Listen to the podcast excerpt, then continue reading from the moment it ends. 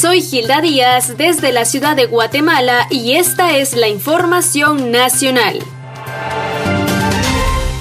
Incendio en basurero de Villanueva es considerado como situación catastrófica. Desde el pasado sábado 6 de febrero se reportó el inicio de un incendio en el relleno sanitario ubicado en el kilómetro 22 ruta al Pacífico. Hasta ayer 8 de febrero aún socorristas y militares lucharon por controlar las llamas. Sin embargo, estas se han apoderado de una gran parte cubierta de desechos. Rubén Telles, portavoz del ejército, indicó que la gravedad del incendio se encuentra en una escala de 8 a 10, sobre todo por la difusión de gases. Por otro lado, Javier Gramajo, alcalde de Villanueva, mencionó que desde el pasado 22 de diciembre se han generado incendios en este mismo basurero. De acuerdo con Gramajo, el humo y monóxido de carbono inhalado por los habitantes está causando problemas de salud, por lo que ya se puso a disposición de la población un furgón municipal en donde se ha brindado apoyo a personas con problemas cardiorrespiratorios. Soy Esmeralda Mejía desde la ciudad de Guatemala y esta es la información social. La Municipalidad de Quetzaltenango, en el marco de la conmemoración del Bicentenario de la Independencia de Guatemala, convoca a diseñadores gráficos, ilustradores y público en general para la creación de un logo que represente la conmemoración del Bicentenario de la Independencia de Guatemala. La propuesta debe ser original e inédita y que no se haya infringido los derechos de autor de otras personas. Se tiene hasta el 15 de febrero para poder enviar la propuesta. El diseño ganador se será difundido en todas las actividades y promocionales que la comuna decida por el festejo del Bicentenario el jueves 19 de febrero. Los requisitos se encuentran ya disponibles en la página de la Municipalidad de Quetzaltenango. Soy Carla Quevedo desde la ciudad de Guatemala y esta es la información nacional película La Llorona sigue destacando a nivel internacional. La tercera producción cinematográfica de Jairo Bustamante fue nominada como Mejor Película en Idioma Extranjero en la vigésima sexta entrega de los Critics' Choice Awards. La Llorona compite contra producciones de Dinamarca, Rumania, Italia y Estados Unidos, convirtiéndose así en la única película latinoamericana dentro de esta categoría. Desde la ciudad de Guatemala y esta es la información nacional. Exposición de arte para artistas locales de Guatemala se estará llevando en Plaza España, ubicada en Zona 9. Esta iniciativa llamada Ventanas Artísticas 2021 busca brindar un espacio para artistas guatemaltecos a darse a conocer, que expongan sus obras y promocionarlas. El Ministerio de Cultura y Deportes hace convocatoria para que los guatemaltecos interesados participen en esta exposición.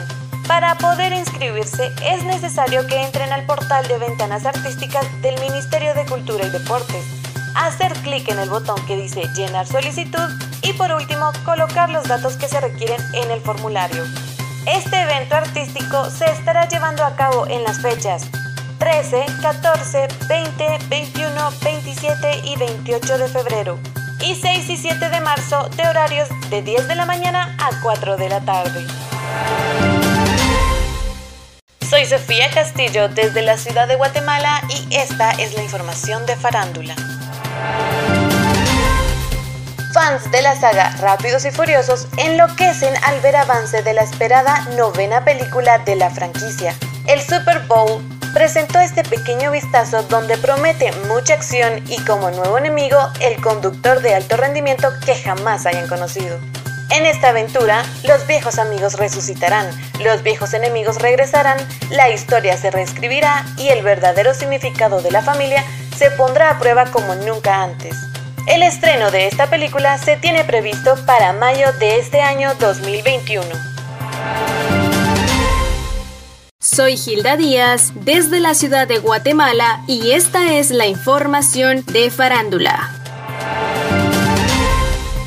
Fallece Ricardo Silva, quien interpretó la famosa canción de Dragon Ball Z. El pasado 8 de febrero se dio a conocer la triste noticia para fanáticos de la saga Dragon Ball Z que el actor de doblaje y cantante Ricardo Silva falleció tras una complicación originada por su contagio de COVID-19. Esta información fue confirmada por redes sociales, sin embargo no ha sido publicada por las cuentas oficiales del actor y cantante. Además, hace unos días se supo que Silva se encontraba hospitalizado, pero estable.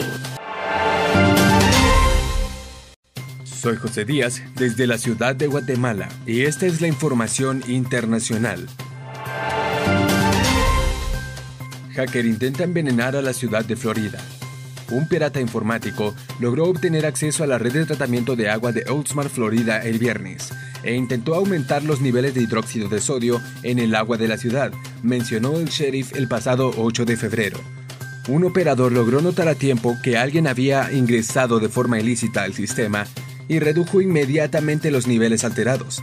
De no ser así, el agua hubiese tenido los niveles 100 veces más altos por arriba de lo debido. Esto, según el sheriff del condado de Phileas, Bob Waltery. Soy José Díaz, desde la ciudad de Guatemala, y esta es la información nacional. Citan a los miembros de la carrera judicial a declarar. La Fiscalía Especial contra la Impunidad, FESI, citó a los miembros de la carrera judicial a declarar respecto al caso de Minor Moto.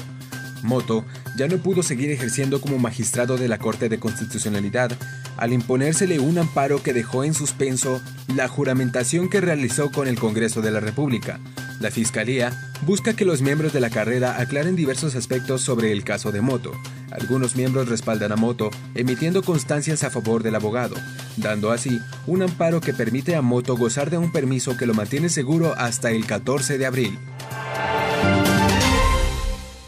Soy Esmeralda Mejía desde la ciudad de Guatemala y esta es la información nacional. La Municipalidad de Guatemala, a través de la Unidad de Mitigación y Riesgos de la Dirección de Obras, junto al personal municipal, realizan los trabajos de recubrimiento de talud en la colonia La Barrera, zona 18, el cual consiste en la limpieza y estabilización del terreno vulnerable. Luego, la colocación de electromallas para proceder a la aplicación de concreto, mismo que ofrecerá mayor seguridad en el área, así como la protección al talud en la época de lluvia. La Unidad de Mitigación y Riesgo se encarga de desarrollar estos proyectos para evitar desastres en lugares que pueden ser afectados por derrumbes, deslaves o desbordamiento de ríos, un aspecto también necesario en una ciudad para vivir. Soy Carla Quevedo desde la ciudad de Guatemala y esta es la información internacional. Vacunar a famosos es la estrategia en Argentina. Según la secretaria de Acceso a la Salud, doctora Carla Bisotti, han utilizado como estrategia en la provincia de Buenos Aires, Argentina, el vacunar y priorizar a las celebridades públicas que sean mayores de 60 años. Todo esto para crear conciencia y sobre todo confianza dentro de la población y así lograr que acudan a vacunarse.